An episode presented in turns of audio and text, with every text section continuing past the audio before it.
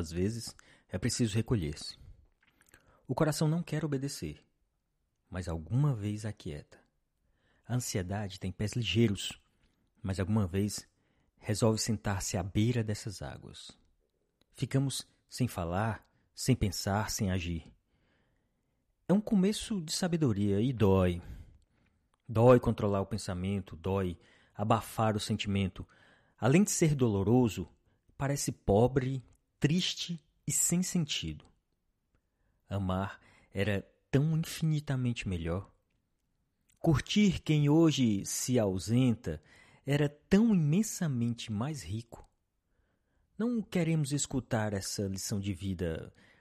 Amadurecer parece ser sombrio, definitivo e assustador. Mas às vezes, aquietar-se e esperar que o amor do outro nos descubra nessa praia isolada é só o que nos resta. Entramos no casulo, fabricado com tanta dificuldade, e ficamos quase sem sonhar. Quem nos vê nos julga aliados. Quem já não nos escuta pensa que emudecemos para sempre. E a gente, mesmo às vezes, desconfia de que nunca mais será capaz de nada claro, alegre, feliz. Mas quem nos amou, se talvez nos amar ainda, há de saber que se nossa essência é ambígua em mutação, este silêncio é tanto uma máscara quanto foram quem sabe, um dia, os seus acenos. Lia Luft.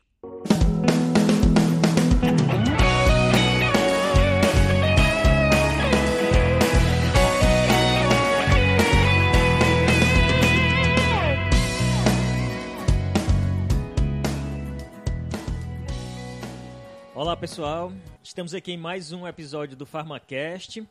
Hoje nós vamos conversar um pouquinho sobre ansiolíticos, um tema muito recorrente na clínica. Bom, eu sou Pablo Farias. Ana Luísa Martã. Natália Pitu. Wilson Eduardo. E esse é o PharmaCast.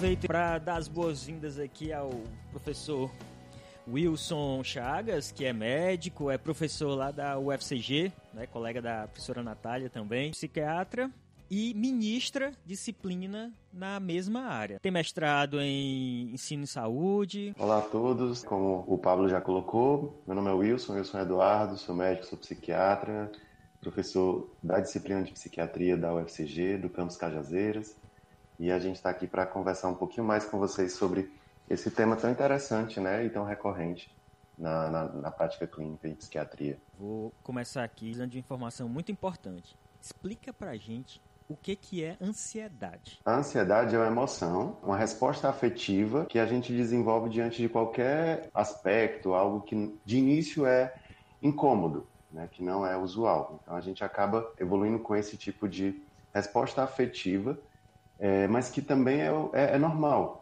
às vezes a gente tem essa, essa percepção de que a ansiedade é algo anormal. E não é. A, a ansiedade ela faz parte do ser humano e ela só deve ser efetivamente tratada quando ela trouxer prejuízo, quando houver algum incômodo e, e prejuízo para o funcionamento da pessoa, né, do, do, do indivíduo.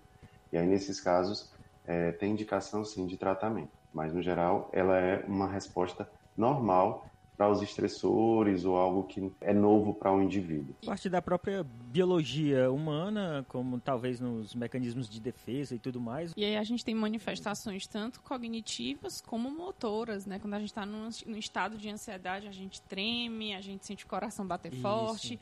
Então existem aí disparos neurológicos que manifestam, nos manifestam de forma física mesmo. E aí a justificativa para existir um tratamento farmacológico para a ansiedade. Essas manifestações físicas são evidências que confirmam a, a lógica do uso do medicamento. Eu uma vez li, já li algumas vezes que a ansiedade e a depressão, sei que a gente não é o foco da gente hoje, depressão especificamente, mas ansiedade e depressão andam bem juntas. Em certos momentos podem até ser duas faces da mesma moeda, não seria isso mesmo? Então, existe uma base biológica para os dois fenômenos, né?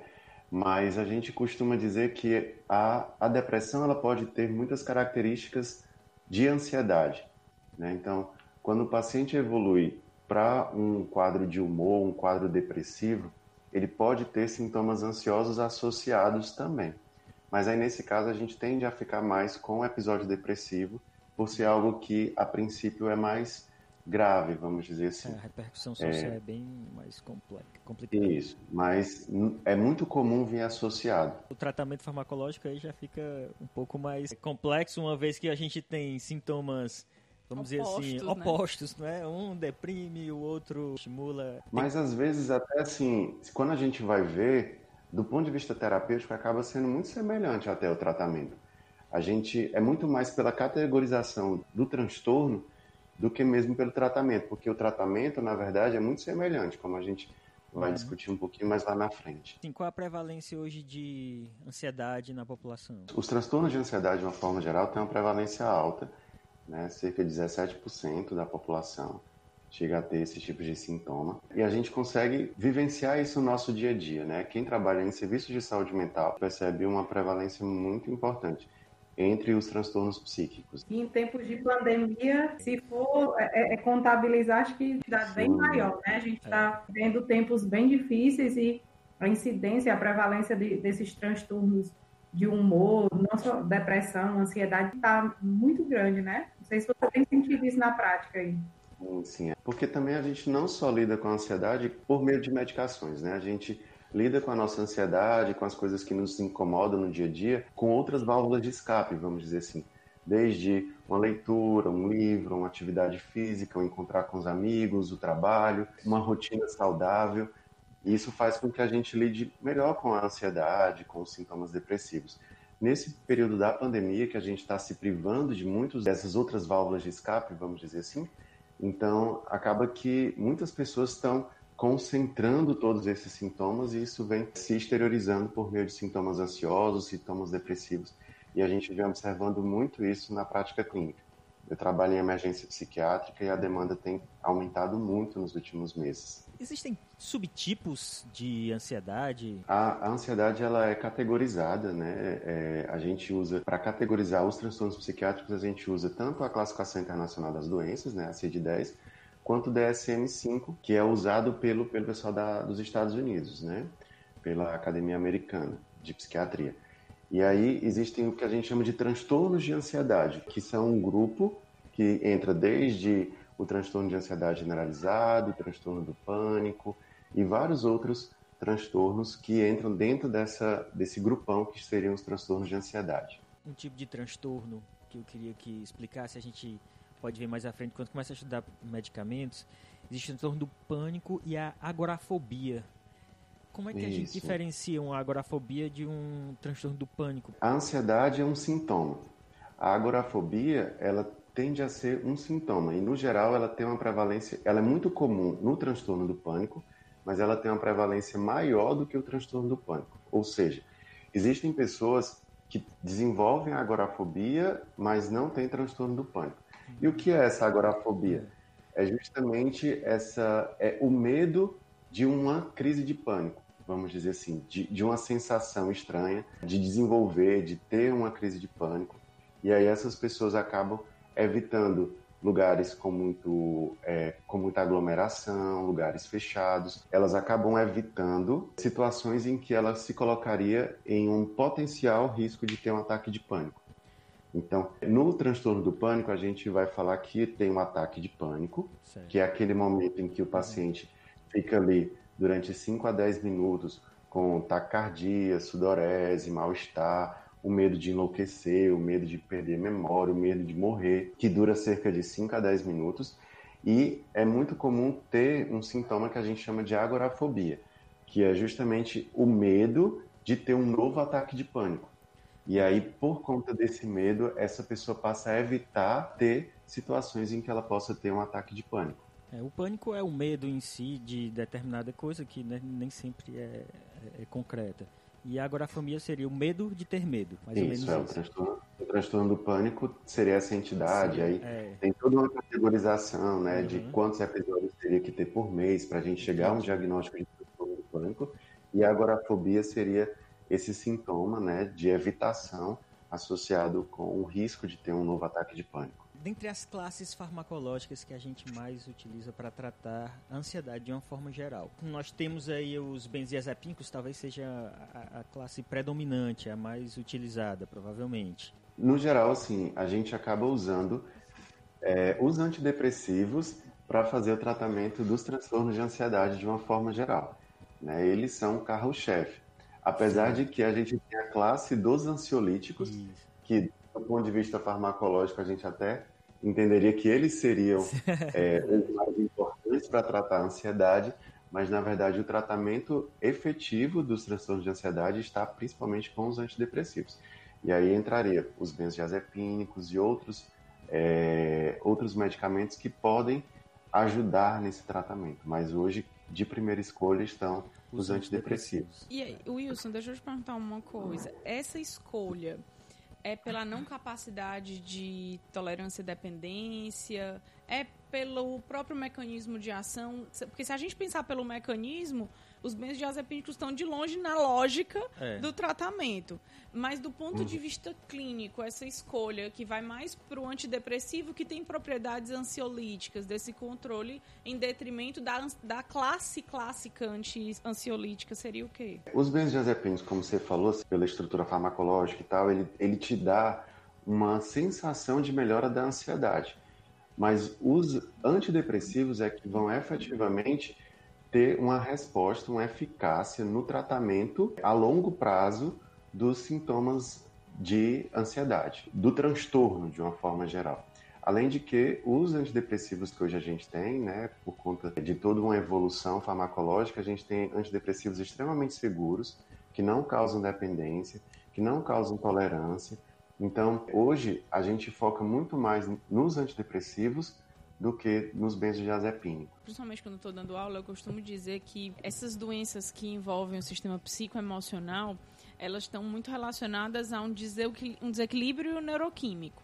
Né? Então você tem ali transmissões que são excitatórias, inibitórias, cada uma realizando sua função, às vezes se modulando, mas que elas funcionam ali de uma forma a manter um equilíbrio cerebral e emocional. E que quando você tem algum desequilíbrio nesse processo, você acaba tendo algum transtorno. Se você tiver um aumento de transmissões excitatórias ou uma diminuição de transmissões inibitórias, esse equilíbrio se desfaz e algum transtorno pode aparecer. Então, se a gente pensar nessa lógica, a gente teria nos transtornos de ansiedade um, um desequilíbrio pro excitatório né, predominando a gente teria ou um aumento da, de transmissões excitatórias ou uma diminuição de transmissões inibitórias. E aí eu acho que toda a terapia farmacológica está relacionada no retorno desse equilíbrio.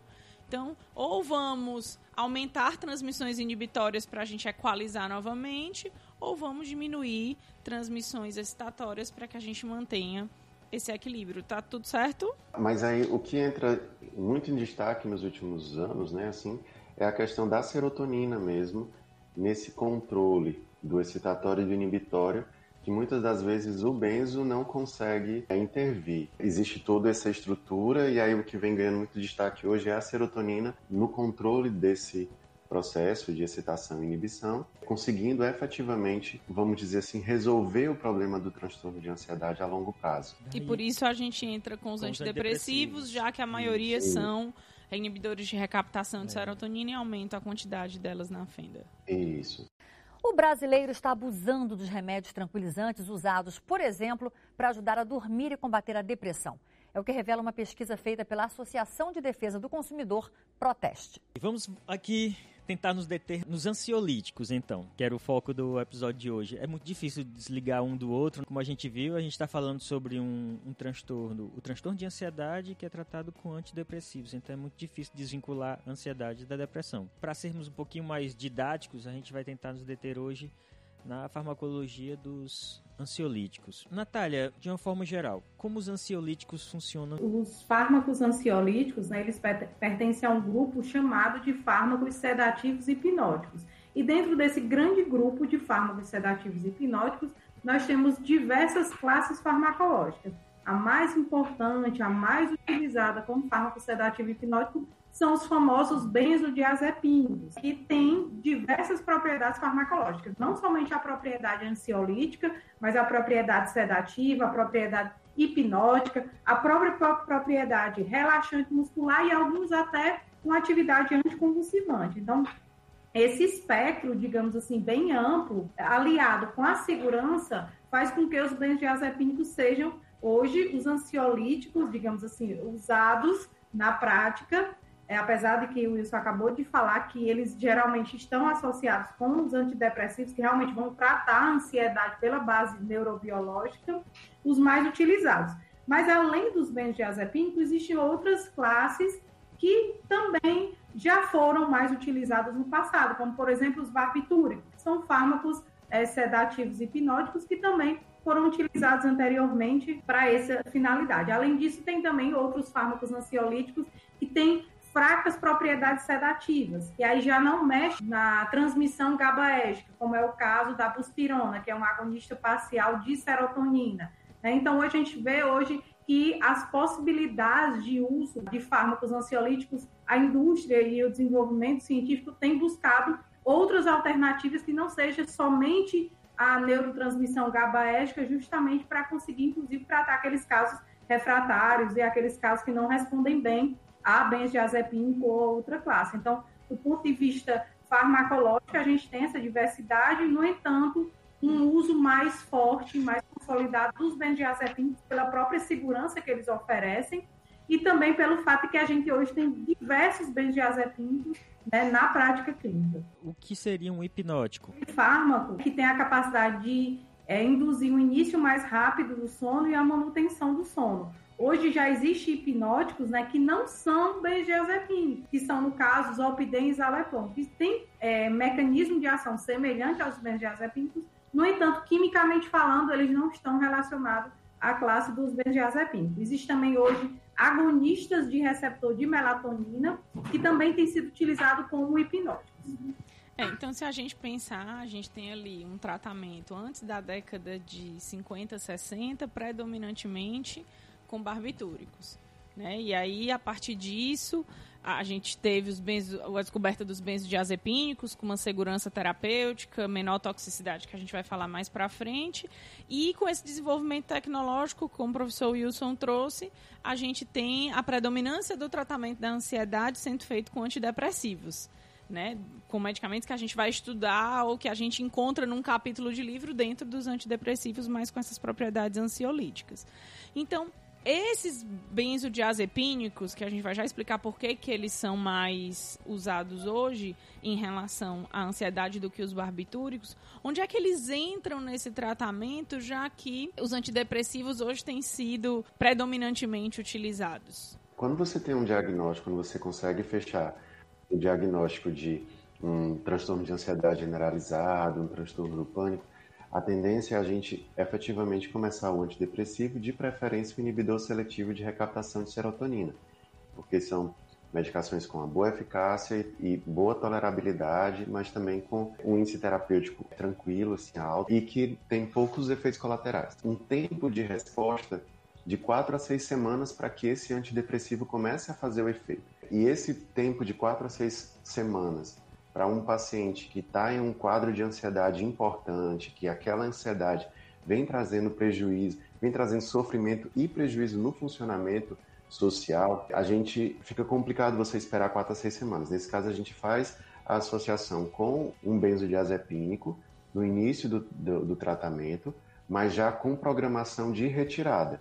No geral, depois de umas três, quatro semanas, a gente já está programando a retirada do benzodiazepínico para que ele continue o tratamento apenas com o inibidor seletivo.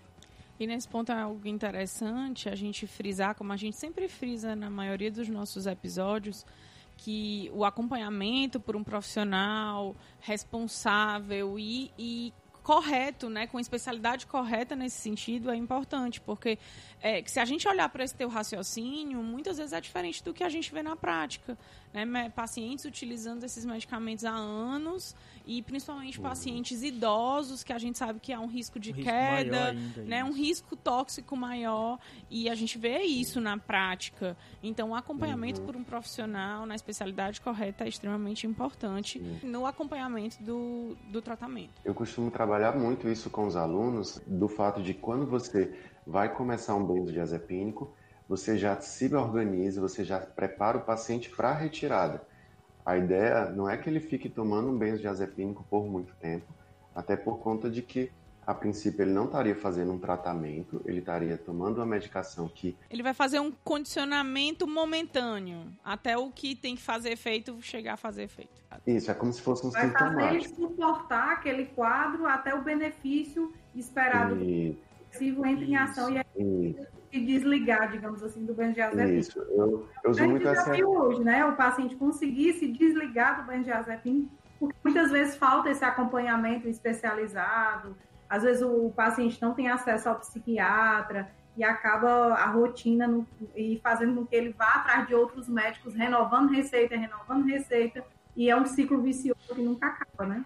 Até porque o benzo, como ele tem uma ação no sistema límbico, ele acaba também gerando a sensação de prazer, relaxamento, e o paciente passa a ter um vínculo psíquico, farmacológico importante com a medicação. E essa é a grande preocupação. Sempre que, sempre que eu oriento muito, sempre que começa o benzodiazepínico, você já se programa a retirada desse benzodiazepínico.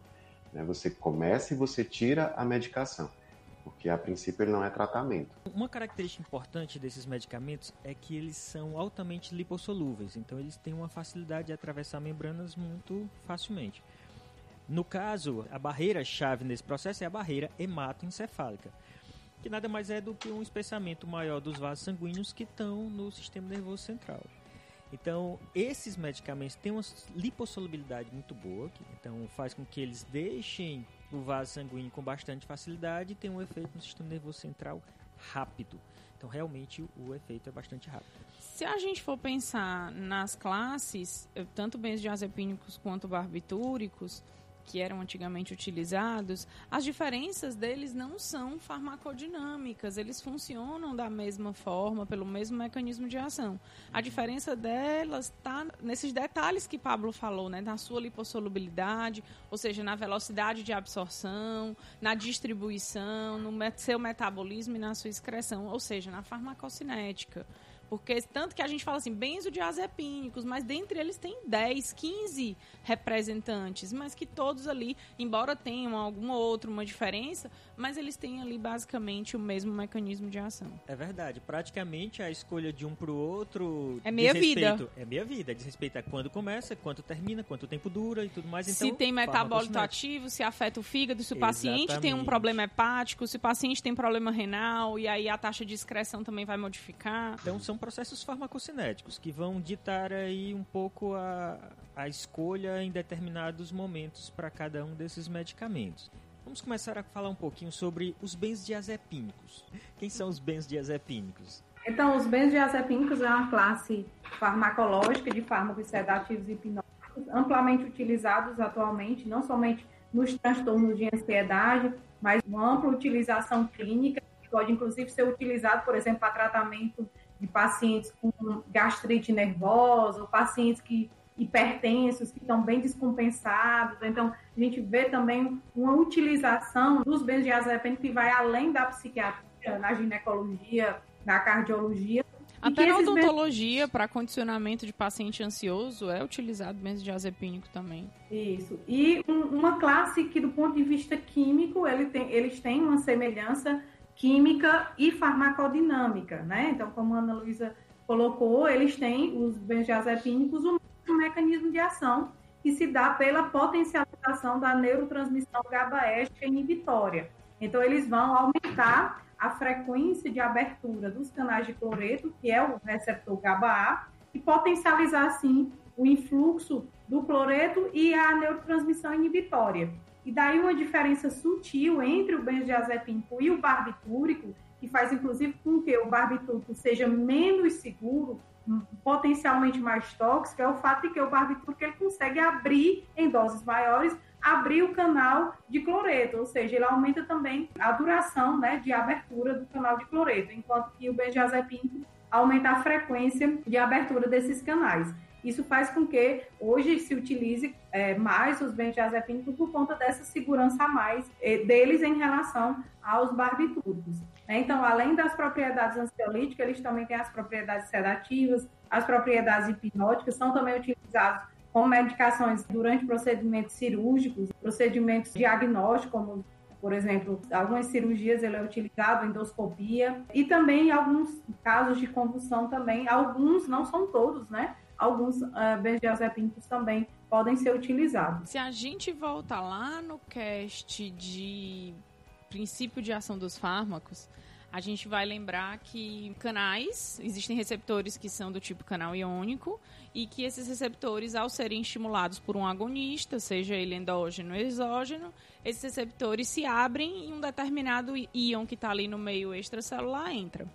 Então, existem eh, agonistas endógenos que permitem a abertura de canais na entrada de íons positivos e excitam aquela célula, né, geram uma resposta excitatória, como a gente tem, por exemplo, o glutamato. E existem agonistas que estimulam canais que permitem entradas de íons negativos, como o íon cloreto que Natália comentou. E que ao entrar para o meio intracelular acaba gerando um processo de hiperpolarização e inibição celular. Então, quando a gente pensa, e quando a Natália falou assim, ah, ele estimula a transmissão GABAérgica, que transmissão é essa? A gente tem um agonista endógeno, que é o ácido gama-aminobutírico. Ele o GABA. É o GABA, né, o famoso GABA, ele é um aminoácido que atua como neurotransmissor no sistema nervoso central e ele é um modulador positivo desse receptor. Né? Então eu tenho o GABA, que é o agonista endógeno, ao se ligar nesse receptor, esse canal abre e o íon cloreto entra, gerando uma hiperpolarização. Mesmo esse GABA tendo uma ação inibitória, né, ele não gera uma inibição excessiva do seu sistema nervoso central, porque lembra que ele está ali atuando num processo de equilíbrio. Então, eu tenho outras transmissões que são excitatórias que vão estar nesse processo de equilíbrio. Se a gente segue aquela premissa de que a ansiedade é gerada por um desequilíbrio neuroquímico, né, entre transmissões inibitórias e excitatórias, e é por isso que, como o professor Wilson falou, que eu consigo condicionar esse paciente nessas quatro semanas muito bem, eu tenho esse ajuste estimulando essa transmissão inibitória de forma rápida, inclusive. Né, por essa lipossolubilidade, por ele não necessitar de tempo para começar a fazer efeito.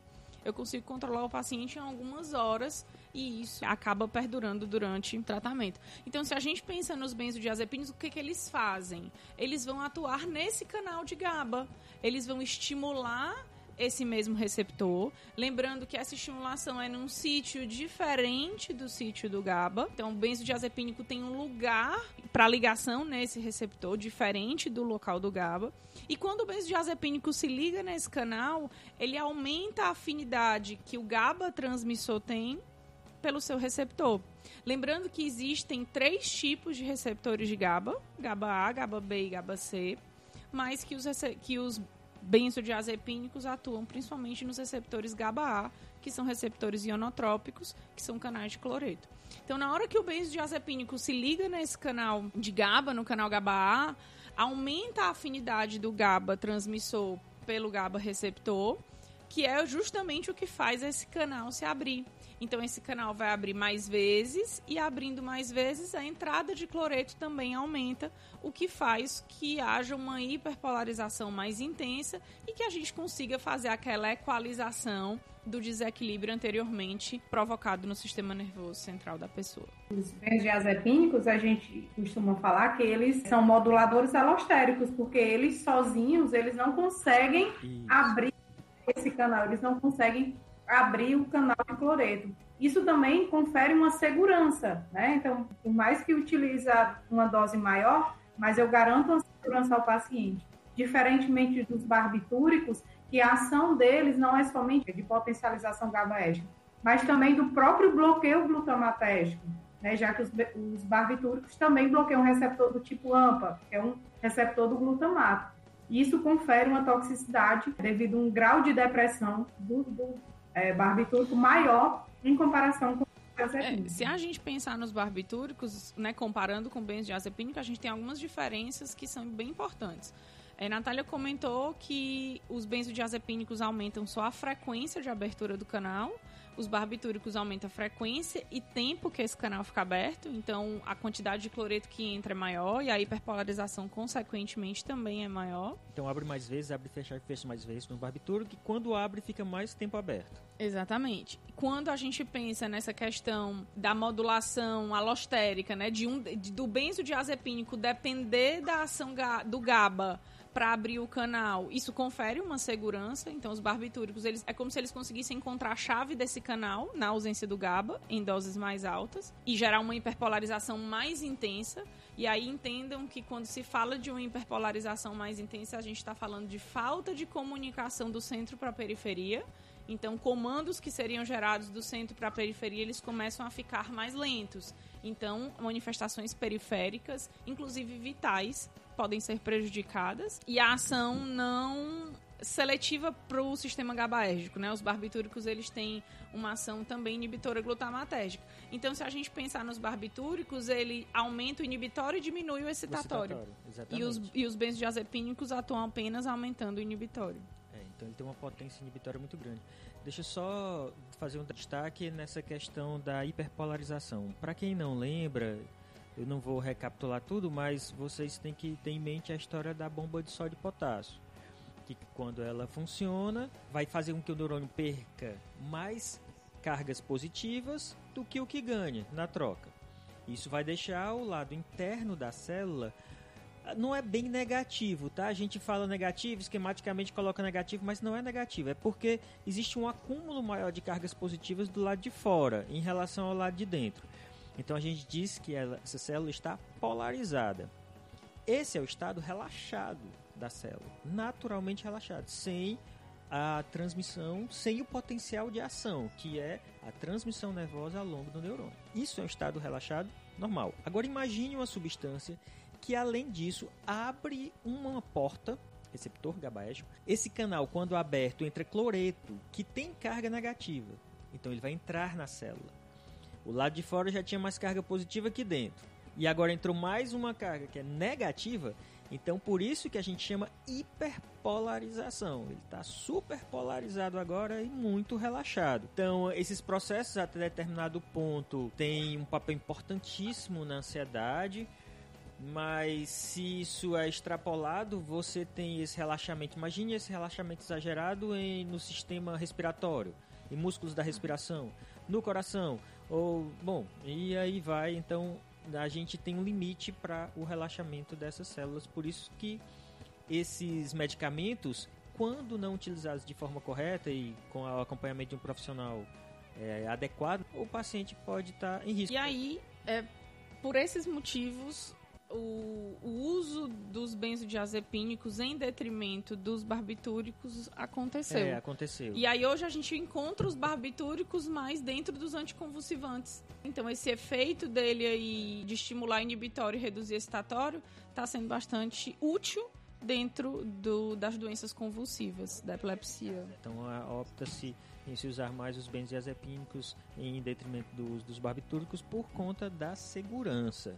45% dos entrevistados disseram já ter feito uso desse tipo de medicamento.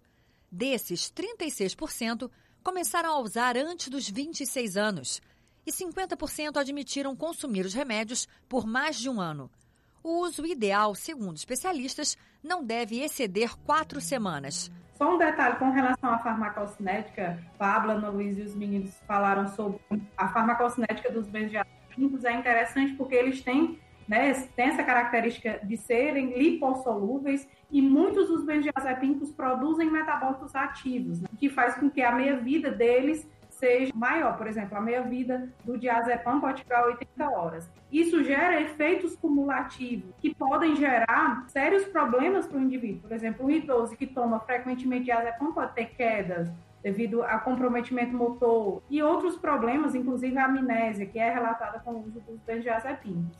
Então, além dessa questão dos metabólicos ativos, uma coisa interessante é que aqueles benzodiazepínicos que eles têm uma meia-vida mais curta, eles podem causar sintomas de abstinência entre as doses de uso. Então é interessante porque você utilizando regularmente um benzodiazepina que tem uma meia-vida mais curta, o paciente pode sentir, né, ter sintomas de abstinência. Então, por isso que, é, como o Wilson falou, a importância desse benzodiazepínico ter data para começar, mas ter data para terminar o uso. Porque ele pode gerar essa dependência e ter malefícios, mais malefícios do que benefício para alguns pacientes. Se a gente pensar nessa questão da, do metabólito ativo, é interessante, Natália, porque se a gente pensar aqui no diazepam, que você falou que chega até 80 horas, né? E depende também, claro, muito do processo fisiopatológico de cada paciente. Mas se a gente pensar, é um medicamento, ele entra como diazepam, Aí ele passa pelo fígado e vira desmetildiazepam, que tem efeito farmacológico. Então ele não é excretado, ele é possolúvel. Então ele volta para o sangue para fazer efeito. Aí esse desmetildiazepam também é ansiolítico, passa pelo fígado e vira o oxazepam, que também é ansiolítico, que também é lipossolúvel, que também não vai embora. Aí depois é que esse oxazepam faz efeito, é que ele é conjugado e é excretado. Então, o tempo de duração desse efeito ansiolítico aí é bem maior. Quando a gente compara, por exemplo, com lorazepam, pela primeira vez que ele passa pelo fígado, ele é conjugado e excretado. Então, uma, dura, uma duração de ação menor.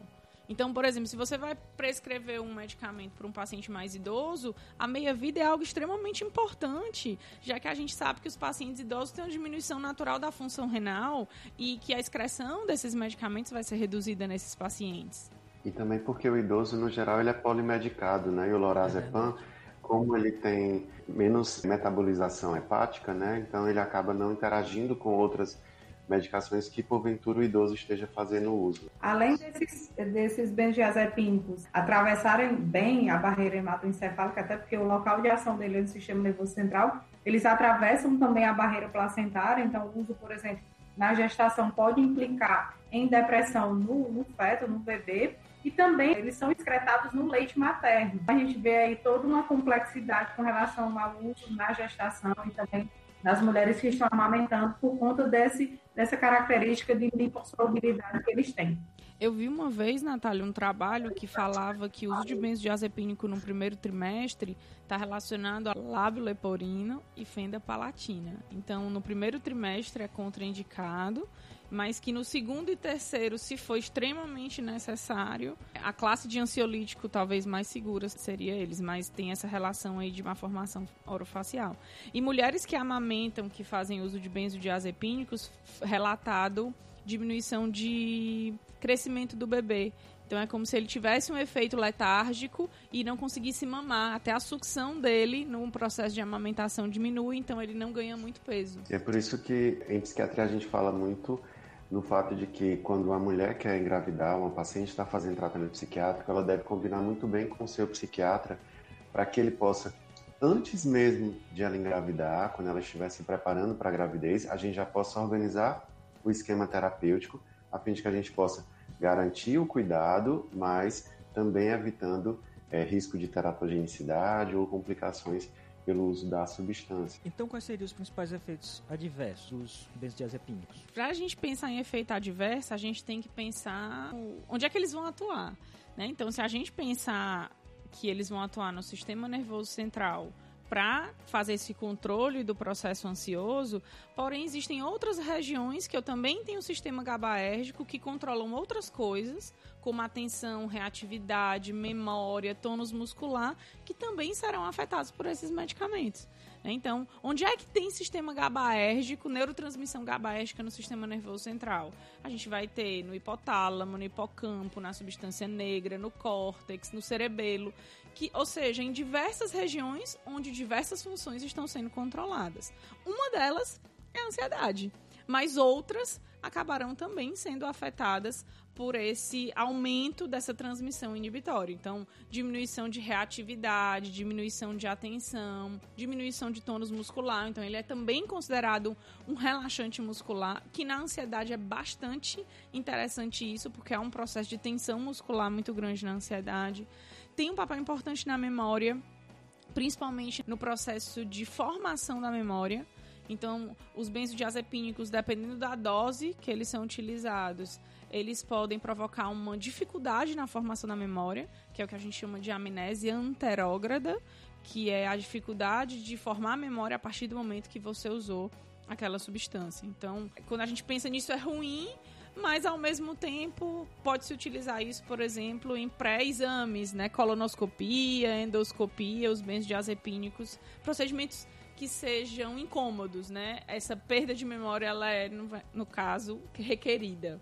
Lembrando que eles têm uma necessidade maior de causarem dependência, não é à toa que são comercializados também, como tarja preta, os benzodiazepínicos. Isso também é um transtorno, é um problema. É um efeito associado adverso, a né? eles e a gente sempre tem que levar em consideração. Como a Ana Luísa falou, né, os efeitos adversos estão relacionados ao mecanismo de ação dos benzodiazepínicos. Por eles serem depressores do sistema nervoso central, eles vão causar sonolência, vão causar confusão mental, enfim. Outra coisa que é importante falar é que dois efeitos colaterais são muito interessantes e, nos, e chamam bastante atenção, que é o efeito colateral da tolerância, que acontece justamente com o uso contínuo desses medicamentos, a resposta vai diminuindo. Então é como o pessoal fala popularmente, o organismo vai se acostumando. Se acostumando é.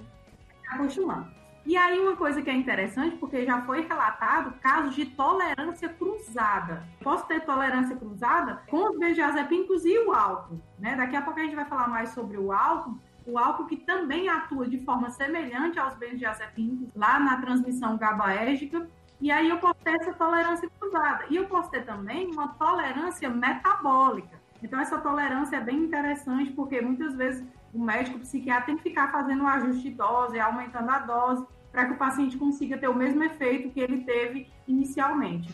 E o outro ponto, que talvez seja o grande gargalo né, dos benzodiazepínicos, é essa dependência, que é tão comum com os usuários que faz com que o Wilson diga, olha, a gente vai começar o tratamento, mas já tem data para terminar, então já vamos programar o término do tratamento com benzodiazepínico, porque senão o paciente vai ficar dependente. E aí eu vou ter que manejar um outro problema, que é a dependência. E aí, quando falta o medicamento, o paciente começa a ficar agressivo, ele começa a ficar irritado, e aí ele tem todos os sintomas de abstinência. E aí é outro problema para o paciente e para o médico manejar. E só para a gente lembrar um pouquinho desses mecanismos, quando a gente fala de tolerância, que é esse acostumado né, que o organismo desenvolve às vezes, no caso dos benzodiazepínicos, essa tolerância acontece por uma down regulation dos receptores. E normalmente isso acontece com o uso crônico. Então, como você usa muito a substância, é como se o seu corpo dissesse assim: eu não quero mais, meu receptor não quer mais ligar nesse fármaco. Então, ele causa endocitose. Ele é internalizado para a célula e aí ele não está mais disponível para o benzodiazepínico se ligar. E aí é como se ele não se liga, ele não faz efeito. Então, clinicamente você acaba também não percebendo mais esse efeito. E aí, para melhorar isso, a gente aumenta a dose para tentar ligar os receptores que ainda estão do lado de fora. E aí é necessário esse aumento de dose. O interessante é que quando eu aumento dose, para aumentar efeito terapêutico, eu também aumento efeito adverso. Porque eu aumento a quantidade de benzodiazepínicos disponíveis naquelas outras regiões cerebrais que também vão estar relacionadas com controle de outras funções. Já na dependência, lembrando que toda substância que causa dependência são substâncias que estimulam a liberação de dopamina numa região chamada região da recompensa que é a região lá do sistema límbico, que nos deixa bem, dá uma sensação de bem-estar, e eu quero repetir, só para a gente esclarecer os mecanismos tanto da tolerância como da dependência. Embora o mecanismo de dependência existam outras substâncias envolvidas, né? Vias de opioides, endógenos, tem uma série de outras substâncias que estão envolvidas no mecanismo de dependência, mas o neurotransmissor-chave é realmente a dopamina. E a área de recompensa está participando aí efetivamente dos mecanismos de dependência. Mas a gente vai discutir em outro episódio essa questão da dependência, né? Com drogas de abuso de uma forma geral. Então não percam mais pra frente, a gente vai ter outro episódio sobre isso especificamente. Entre os usuários brasileiros de ansiolíticos e hipnóticos, 35% apresentam sinais de dependência. 45% dizem se sentir mais seguros se tiverem o remédio à mão. E 49% reconhecem que dirigem automóveis com frequência mesmo depois de tomar os medicamentos que podem afetar a coordenação motora. É outra substância que não é medicamento, mas também tem um efeito, vamos dizer, relaxante e muito semelhante aos dos benzodiazepínicos e dos barbitúricos, que é o álcool. Como é que o álcool funciona? A gente costuma falar que os receptores GABA são receptores promíscuos que são receptores que têm uma capacidade de ligação de diversas substâncias. Benzodiazepínicos, barbitúricos, o próprio GABA, hormônios, esteroides e também tem um lugarzinho lá guardado para o álcool. Então, o álcool é interessante porque a gente consegue verificar, dependendo do, da sua concentração no sangue, das doses utilizadas, a gente consegue verificar comportamentos no indivíduo diferente por estimular transmissões neurológicas diferentes. Então, quando o álcool é utilizado em doses baixas, você percebe principalmente a ativação de transmissões excitatórias, então você fica alegre, feliz, pulando, desinibido. E quando essas doses de álcool estão mais altas, o álcool começa também a afetar esse sistema GABAérgico e estimular um processo inibitório. Então, por isso que quando você ingere muito álcool, o processo de sono começa a aparecer, a letargia também começa a acontecer, e é justamente por atuar também em receptores GABAérgicos. Então, se eu tenho uma substância química como álcool atuando nesse receptor e um medicamento que também atua nesse receptor praticamente da mesma forma, a gente tem aí efeitos potencializados. Então, o consumo deles concomitante se torna não indicado e, inclusive, perigoso. E aí eu acho que o professor Wilson pode falar mais um pouquinho sobre isso. Essa associação, essa relação tão importante entre o álcool e, e, e os benzodiazepínicos, ela é muito utilizada hoje na nossa prática clínica para a desintoxicação do álcool.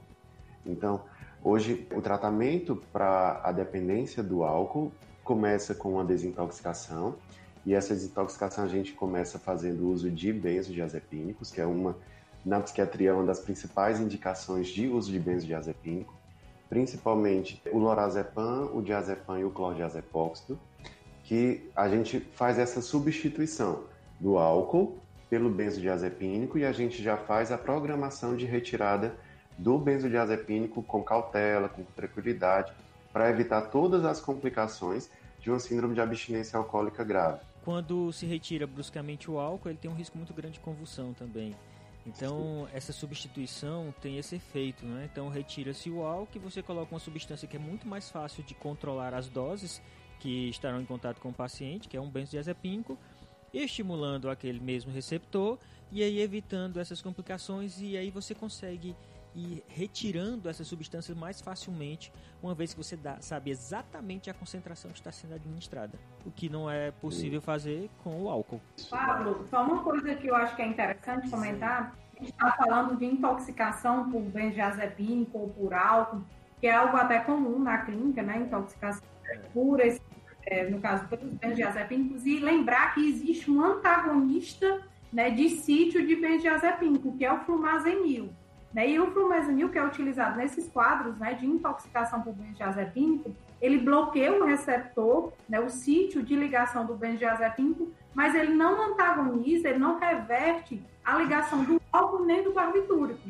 Então, ele é um antagonista benzodiazepínico e bloqueia também, claro, os efeitos dos opidens alecron, que não são benzodiazepínicos, mas que têm um efeito parecido. Então, se a gente for falar dessas intoxicações, né, se a gente pensar na intoxicação por álcool isolado, na intoxicação por barbitúrico isolada e na intoxicação por benzodiazepínico de forma isolada, isolada, lembrando que intoxicação são altas doses. Então, a gente teria o flumazenil é, antagonizando e bloqueando o efeito apenas dos benzodiazepínicos e podendo ser antídoto só para eles. Exatamente. O, o, no caso, o flumazenil é um antagonista que vai reverter os efeitos dos benzodiazepínicos e dos não benzodiazepínicos, no caso, opidens alepron, que são usados como hipnóticos, né, mais recentes, mas não antagonizando o etanol nem o efeito do barbitúrico. Né? Isso porque o GABA-A, essa estrutura que tem várias subunidades, alfa, diversas subunidades, alfa, beta e gama, que possibilita, como a Ana Luísa falou, ter vários sítios de ligação no único canal. No GABA, então, eu posso ter o sítio do benzodiazepínico, o sítio do álcool, o sítio de neuroesteroides, o sítio dos, dos barbitúricos. E daí, quando eu bloqueio um sítio específico do benzodiazepínico, eu vou reverter o efeito do benzodiazepínico. Flumazenil ele ainda é usado? Como é que ele é utilizado na clínica hoje em dia? No geral, nas emergências, né, nos casos de intoxicação. E é super interessante porque a ação é muito rápida. Assim. Quando o paciente chega com intoxicação por um benzodiazepínico ou não benzodiazepínico, quando você faz o flumazenil, é questão de instantes. Em poucos minutos, menos minutos. É muito rápido. É você é, injetando a medicação e o paciente acordando. E se o paciente chegasse né, com depressão respiratória e cardiorrespiratória, pelo uso excessivo de benzo, exclusivo de benzo, não fazia o uso do flumazenil, porque como o flumazenil inibe o inibitório, eu teria um aumento do risco de convulsão. E aí, para tratar a convulsão, eu uso o benzodiazepínico, que é o problema da intoxicação. E que hum. a intoxicação por barbitúrico não faz sentido usar e utilizaria esse flumazenil quando a intoxicação houvesse risco de morte, como, no, por exemplo, intoxicações associadas de benzodiazepínico com álcool. Ainda é assim? Ou é algo é, que geral, usa para qualquer intoxicação? O que, o que, normalmente a gente faz? Até 6 horas da, da ingestão da medicação, aí faz lavagem gástrica, carvão ativado, se for uma substância, se for um medicamento, que não haja risco de, de lesão, de trato e tudo. E aí você vai avaliar qual a medicação, sendo um benzo e haja risco de uma depressão respiratória importante, o fumazenil está indicado sim para Mas no benzo isolado ou no benzo associado ao álcool? Porque se a gente pensar que o benzodiazepínico depende do GABA, ele não gera uma depressão cardiorrespiratória fatal. Porque o GABA vai acabar e o efeito dele vai ser limitado. Se tiver isolado, não. Associado então, se tiver isolado. Mas é, essa é a minha dúvida. Se idoso, ou o paciente já tem DPOC, ou doença respiratória. É, tem essas condições clínicas também que complicam. E essas condições podem tornar, mesmo ele sendo seguro, ele até potencialmente fatal. Eu acho que a grande questão é avaliar o custo-benefício, né? Porque, assim, o flumazenil pode reverter o quadro de intoxicação por benzodiazepina, mas em contrapartida pode tem que ser cuidado, porque senão o paciente vai ter uma síndrome de abstinência grave e também casos de convulsão. E aí, como a Ana Luísa falou, tem que usar diazepam, que é um outro benzodiazepina. Bem, a gente conversou um pouco sobre antídotos, mas de uma forma geral, pelo que parece, a gente só tem antídoto para os benzodiazepínicos. Existe antídoto para algum outro desses ansiolíticos? Para os barbitúricos não existe um antídoto nesse sentido de antagonizar. Né? Então, nós não temos um antagonista de receptor de barbitúrico, né? do sítio de ligação do barbitúrico. Isso a gente não tem. É, o que pode ser feito numa intoxicação por barbitúrico, que é uma intoxicação mais perigosa, porque o barbitúrico ele não depende do GABA, como a Natália comentou anteriormente, para abrir o canal.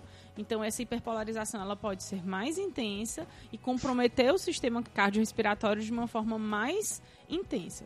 Então, o que pode ser feito, sabendo que os barbitúricos são medicamentos da classe dos ácidos fracos, tem um pKa e ácido, é a gente fazer uma alcalinização da urina, pode ser com bicarbonato de sódio, com acetazolamida, e essa alcalinização da urina ionizaria em maior proporção esse barbitúrico e aumentaria sua excreção. Né? Mas se passou ali do tempo de fazer lavagem gástrica, de mexer no trato gastrointestinal, só dá para aumentar a excreção. Não dá para antagonizar de forma farmacológica, não. Só farmacocinética. Lembrando, lembrando que, de acordo com os protocolos internacionais, para lavagem gástrica, ela só é feita hoje para a maior parte dos medicamentos em até uma hora após a ingestão. Estudos mostram que o benefício da lavagem gástrica após uma hora ou até o máximo duas horas em alguns medicamentos é menor do que o transtorno que ele causa. Então, é, desconforto, desconforto né? e tudo mais. Então, na, na prática, o efeito clínico após uma hora de intoxicação do medicamento por via oral é praticamente insignificante salvo um ou outro medicamento que tem um esvaziamento gástrico mais lento, que resulta em um esvaziamento gástrico mais lento. Aí você tem duas horas, duas horas e um pouquinho, mas é um ou outro medicamento. O que resta, no caso, são as medidas de alteração do perfil, da, das características farmacocinéticas do sistema. Então a gente tem que aumentar a excreção de alguma forma. E uma das formas, como a Ana Luísa falou, é alterando o pH. A pesquisa foi feita com 13 mil pessoas do Brasil, de Portugal, da Bélgica, da Espanha e da Itália. E foi aqui no Brasil detectado o maior número de usuários, 45%, como a gente acabou de mostrar, contra 37%, por exemplo, na Espanha e 22% dos entrevistados que fazem uso na Itália. Então é um número grande que impressiona. Existe um grupo de medicamentos que a gente não consegue classificar como vamos dizer, classe nenhuma. Zolpidem, o azaleplon, exopiclona. Então, esses fármacos não se enquadram como um benzodiazepínicos e não tem as características químicas também dos barbitúricos. Esses fármacos, Pablo, que você citou, os Zolpidem e azaleplona, eles são é, fármacos hipnóticos mais recentes. Então, veja, eles são usados em que situação? É, o Wilson pode até melhorar a minha fala, mas eles são usados para insônia. Tem esse, esse efeito hipnótico. Não são utilizados no quadro de ansiedade, apesar que às vezes o paciente está com ansiedade, ele apresenta também um quadro de insônia, mas eles têm, são classificados como hipnóticos. Eles têm um mecanismo de ação semelhante ao dos benzodiazepínicos, só que o mecanismo dele é mais específico. Por quê? Porque esses fármacos, o Alpidem, que é o mais conhecido, ele vai se ligar de forma seletiva na subunidade alfa-1.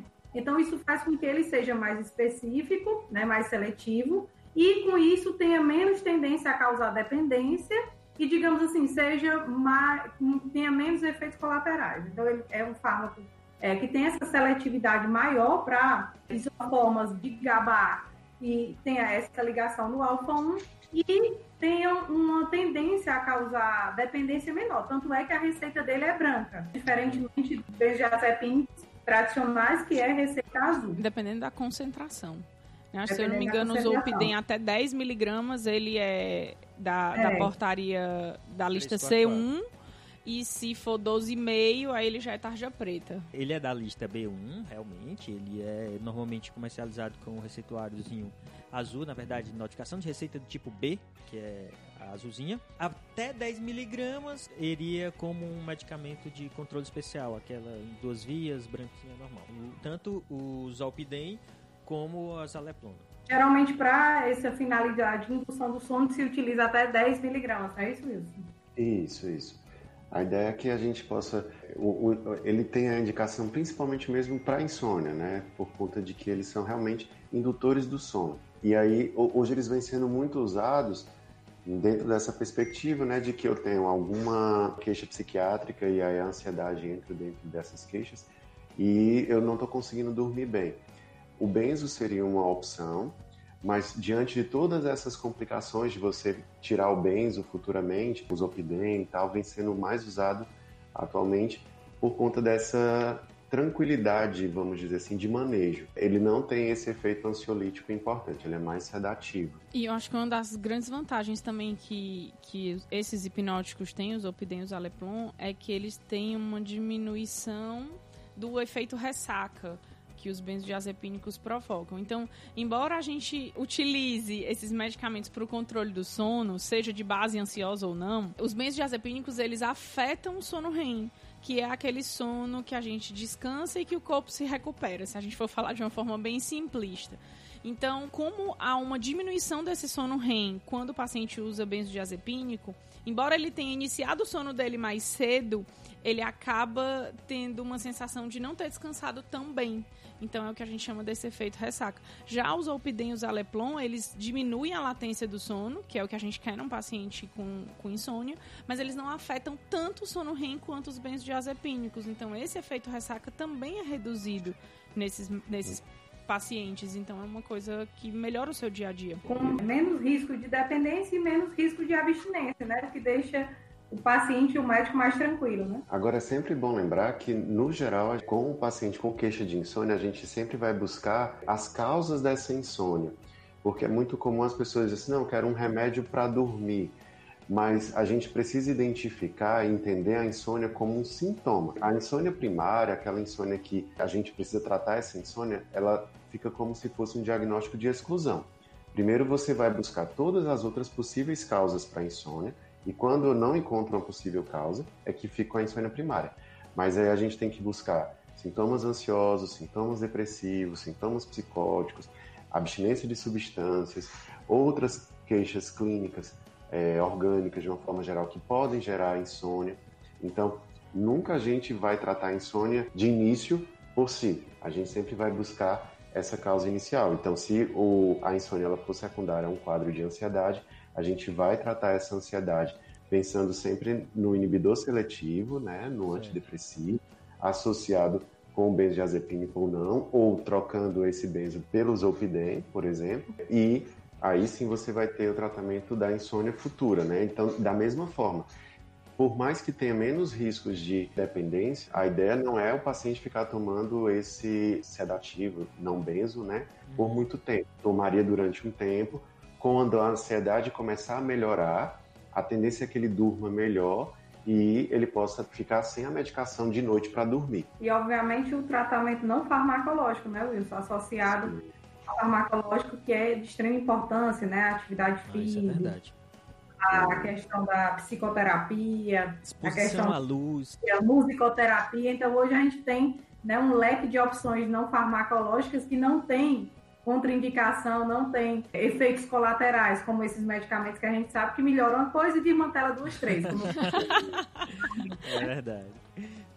É bem cearês aí o termo. Pra quem tá lá no sul, desmantela. Desmantela. Gostei, Natália. Gostei do desmantela. Mas é isso mesmo, desmantela tudo.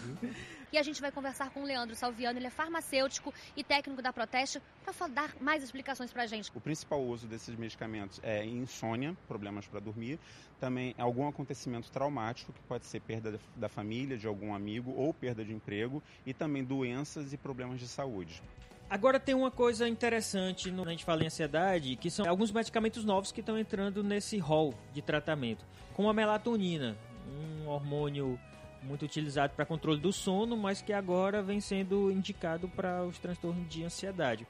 Como é que ele funcionaria? Hoje a, a melatonina ela vem ganhando muito destaque, né, porque ela tem uma base muito biológica né, de, do, do, que já acontece na nossa biologia, que é a liberação da melatonina, que é um, um, um hormônio né, associado com a sedação. Ela é muito fisiológica, ela vem sendo cada vez mais usada por conta de todas essas características, inclusive por conta de que ela acaba tendo tanto o efeito ansiolítico, agindo também no mecanismo da serotonina e, consequentemente, também na depressão. No Brasil, a gente tinha sempre uma dificuldade de acesso, não é? Aí depois passou a ser comercializado só em farmácias de manipulação. Atualmente, ele já está nas farmácias, Natália, sabe dizer? Ele não, já... aqui, pelo menos aqui no interior, ainda não.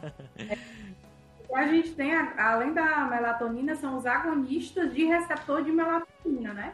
Que são melatonina tipo sintético, né? Que é principalmente a ralmeteona, né? que tem esse efeito benéfico em quadros né, de insônia que não conseguem ser minimizados com benzodiazepina ou com uh, zolpidem, por exemplo, né? São drogas ainda de alto custo, que ainda não é acessível para grande parte da população. Mas deixa eu perguntar outra coisa. Além da melatonina, existem alguns fitoterápicos. A minha experiência mesmo é nesses casos mais leves e a gente acha que não tem uma repercussão tão importante, que acha que só o fitoterápico vai ajudar, mas eles acabam mesmo na função mais da ansiedade de uma forma geral, que é uma das coisas que tem muito de erro, assim, de as pessoas tentarem usar o fitoterápico como se fosse um benzodiazepínico. Então, tomar só o fitoterápico à noite e aí com a expectativa de que ele vai dar uma sedação. Na verdade, a ideia é você tomar o fitoterápico duas a três vezes ao dia, porque ele vai diminuir a tua ansiedade durante o dia e, consequentemente, melhorar o teu sono à noite. Seria mais um uso adjuvante, né? É um adjuvante, é. Realmente não tem como a gente botar na mesma bandeja aí, numa balança, o fitoterápico, um benzodiazepínico, é... Aí é uma briga Desleal. Desleal.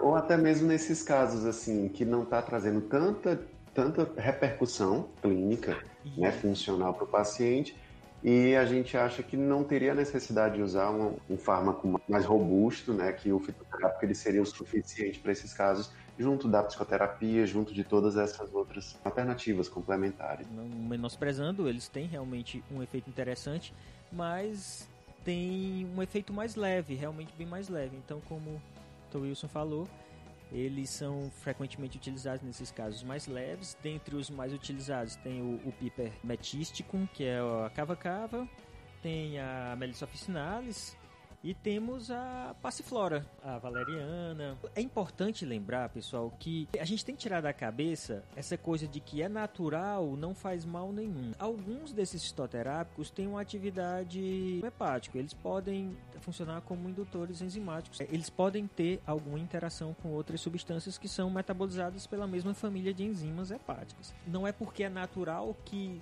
você pode usar e abusar sempre dessas substâncias não. O que, mais impressionou vocês na pesquisa? Bom, além do uso crônico, o que impressionou são os sinais de dependência desses medicamentos. 45% do, dos entrevistados afirmaram que, que se sentem mais seguros quando tem esse medicamento em mãos. 35% afirmou que se sente nervoso se eles não estão próximos e 25% também informou que aumenta a sua dose para ter a mesma eficácia. Eu acho que é basicamente isso que nós tínhamos para conversar. Quando a gente fala em ansiolíticos, a gente não tem uma, um grande número de classes, como nós já vimos em outros episódios, que quase não dá tempo a gente discutir tanta classe que existe. Mas os ansiolíticos correspondem a um grupo bem restrito. E é basicamente isso. Espero que vocês tenham gostado do episódio. Entre em contato com a gente nos canais de sempre, Instagram, ou mandem um e-mail, comentem no post. Ó, tem um agregador de podcast que eu gosto muito, que é o Cashbox. Lá, os ouvintes costumam mandar muitos comentários. Fica bem mais rápido, eu já respondo lá mesmo, entro em contato com eles. Então, é um, um, um agregador também interessante. Eu queria agradecer também a presença do Dr. Wilson. Né? É sempre diferente quando a gente tem uma visão da clínica e a experiência dele faz toda a diferença para a gente discutir sobre o medicamento. Então, é, a gente acaba deixando a, toda a discussão de uma forma mais prática, então a gente consegue levar isso para o que, que acontece na realidade. Então nós estamos falando no nível molecular, mas e na prática, e na clínica, como é que é? E quando chega ao paciente? É sempre bom quando a gente tem um profissional com experiência na clínica que vai trazer essa realidade para a gente. Eu que agradeço pelo convite, né? foi muito bom passar esses momentos aqui com vocês, discutir tudo isso. É sempre muito bom estar aqui fazendo ciência e discutindo coisas interessantes. Obrigado. Bom, pessoal, então obrigado mais uma vez. Um abraço a todos e até mais. Valeu, galerinha. Tchau, tchau. Tchau, pessoal. Até a próxima. E agradecer mais uma vez ao professor Wilson. Dizer que pode recomendar o nosso Farmacast aos alunos lá da UFC, que a gente já vem fazendo.